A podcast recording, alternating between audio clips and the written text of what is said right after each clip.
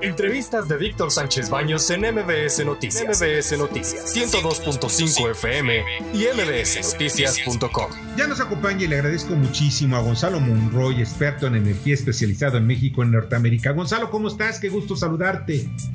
Bernardo, muy buenas noches.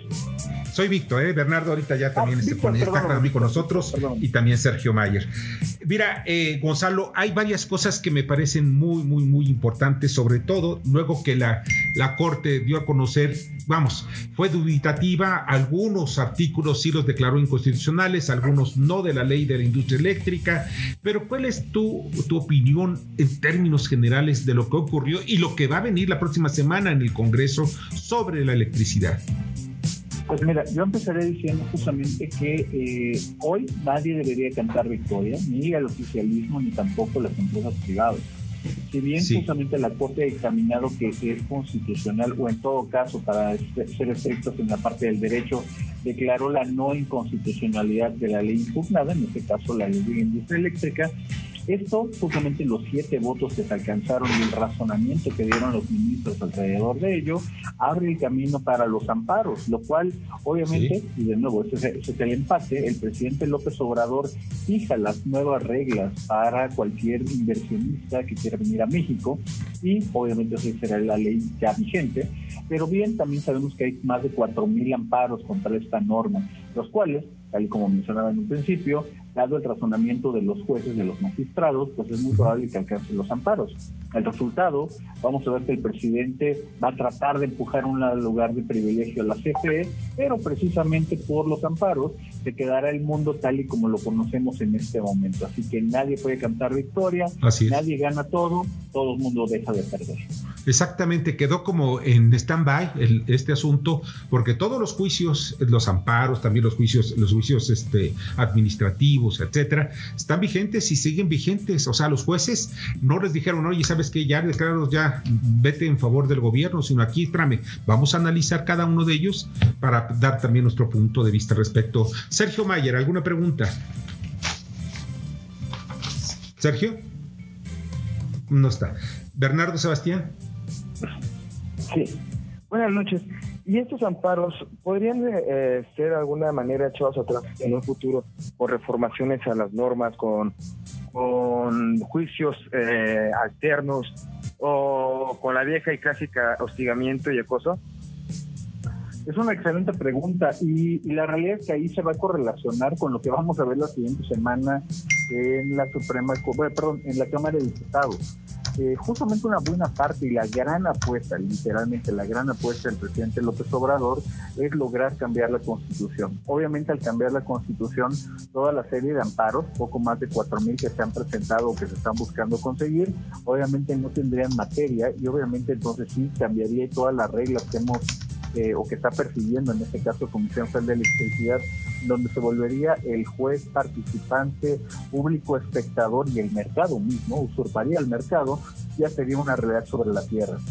De que debemos de ver con muchísima atención y lupa la actuación de todos los nuevos legisladores en la Cámara de Diputados, quien sí se fue de vacaciones, hay que recordar que la Semana Santa, o bien quienes de pronto con su voto o con su inasistencia terminan allanando a una reforma que en estos momentos, al día de hoy, Morena todavía no tiene esos números, pero bueno, cosas más extrañas han pasado, así que tendremos que estar muy vigilantes de esa actuación. Sí, se ve que también el PRI y la oposición pues no quieren, incluso la presión que ejerció el presidente de la República sobre el PRI diciéndole de que se defina de una vez, pues dicen los otros, oye, no me pides que me defina, las cosas no son así de fáciles. Sergio Mayer, ahora sí. Sí, buenas noches. Pues eh, yo tendría una pregunta. Eh, si es que llegase a pasar la próxima semana, llegaran a votar a favor de esta reforma, ¿qué crees que pase con los socios comerciales, tanto Canadá como en Estados Unidos? Porque hay pues mucho nerviosismo por parte de ellos. Es, muy correcto, es que tomando un abrazo. Eh, sí, efectivamente esto, y aquí no tenemos que inventarnos nada, el propio embajador Quién Salazar lo ha advertido en su última comunicación.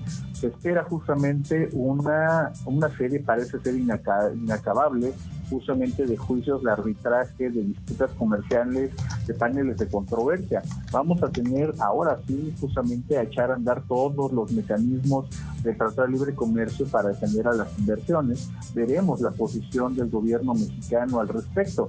Y en el caso muy particular de que pasara una ley constitucional, veremos justamente cuál es la que tiene mayor peso. Sabemos que los tratados internacionales están al mismo nivel jerárquico que la Constitución, están por arriba de las leyes secundarias. Así que tenemos que esperar a ver algo que definitivamente creo que todavía apenas es una etapa muy temprana para aventurar algún pronóstico mi querido Gonzalo, y al final de cuentas, ¿qué vas a ver para la próxima? ¿Qué vamos a ver la próxima semana? Porque, porque pues este asunto, yo sé que en la Cámara de Diputados ya están prestos para también irse de vacaciones, para el próximo martes sacar esto así, al fast track, las la, reformas a la ley eléctrica, en donde se fortalece la Comisión Federal de Electricidad, y como es ley, no, no, es, no es una reforma constitucional, pues quieren brincarse. Yo vi parte de lo que es el, la, el informe de comisiones, mismo que se va a colocar a discusión del, el lunes y martes. Eh, eh, y realmente pues es, es lo mismo, pero sin llevarlo a reforma constitucional. ¿Tú qué verías al respecto? ¿Que se venga una eh, traición por parte de los partidos de oposición? De hecho, yo te diría, hay que resolver con mucho cuidado porque exactamente ese es el gran riesgo y es la gran apuesta del presidente sí es una reforma constitucional, reforma el artículo 25, 27 y 28 constitucional. Por ende, también se requiere dos terceras partes de, eh, ambas cámaras, de la Cámara de Diputados y de la Cámara de Senadores. Lo que vimos, por ejemplo, con la ley de la reforma eh, de la industria eléctrica, perdón, la que acaba de decidir la Corte, su eh, constitucionalidad, o mejor dicho, la inconstitucionalidad del acto reclamado, simplemente tendremos que tener muchísima atención a si Morena logra construir, incluso hasta con las ausencias, estos consensos para poder llevar una reforma que sí, todo el mundo ha advertido de que es una, una parte bastante problemática para la relación de México, Estados Unidos y sus demás socios comerciales. Bueno, pues vamos a estar viendo qué es lo que ocurre en breve. Ya son pocos días. Hoy pues quedó el asunto, como tú dices, en suspenso. Vamos a ver qué es lo que ocurre la próxima semana. Gonzalo, de verdad te agradezco muchísimo que nos hayas acompañado esta noche. Claro que sí, Víctor. Eh, Sergio, les mando un enorme abrazo a ustedes y a todo el público. Qué amable eres, te agradezco muchísimo. Un fuerte abrazo. Es Gonzalo Monroy, experto en energía, especializado en México y Norteamérica. Escucha a Víctor Sánchez Baños en MBS Noticias. MBS Noticias 102.5 FM y MBSNoticias.com. Lunes a viernes, 9 de la noche, tiempo del centro de México.